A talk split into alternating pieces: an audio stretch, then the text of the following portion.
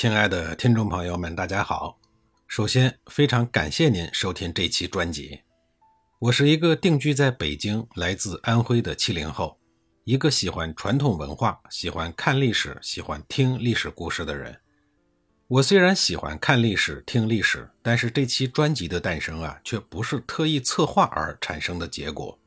而是源自带孩子出游的时候产生的一个来自内心深处的疑问。这几年，每逢周六日、节假日，我带孩子出去玩的时候，除了去公园、博物馆、科技馆之类的场所，还有很多次是去各种主题公园，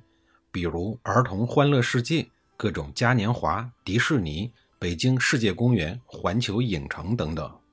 参观完这些主题公园以后，我就发现这里边有很多的娱乐项目，它的元素都源自于西方文化。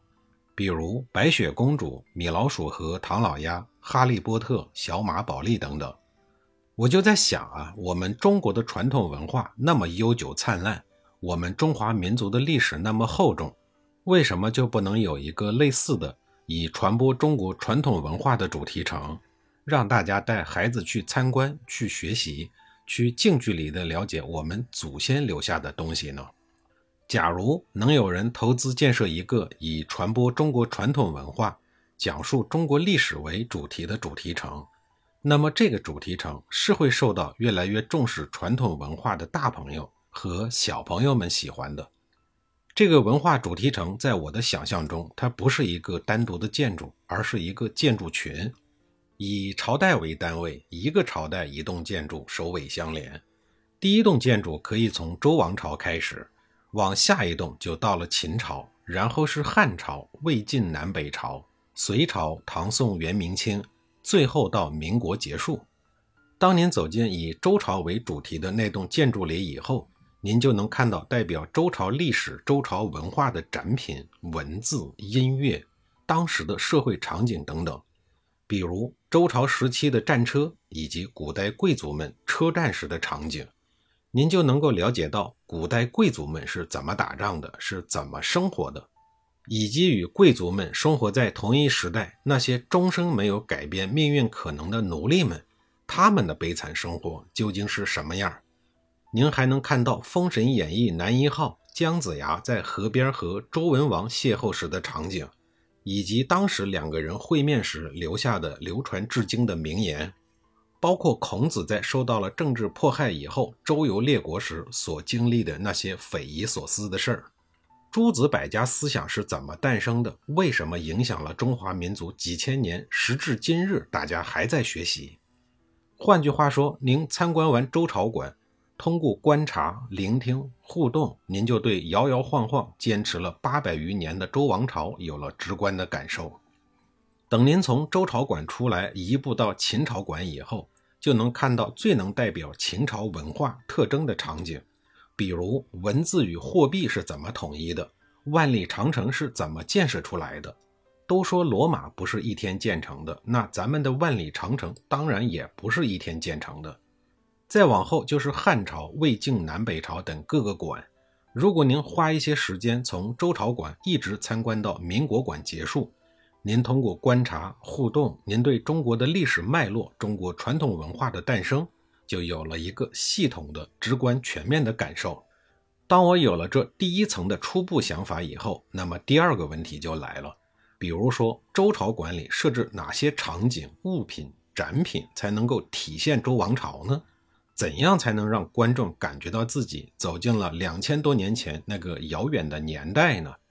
为了回答这个问题，我拿起了笔，逐步的把我脑海里浮现的那些人、那些事儿、那些场景写在了纸上。没想到越写越多，越写越停不下来。最后写了一百多万字，还没有写到秦始皇正式建立秦朝。最后呢，我实在是有点写不动了，于是决定在正式出版之前，先在这里讲给大家听。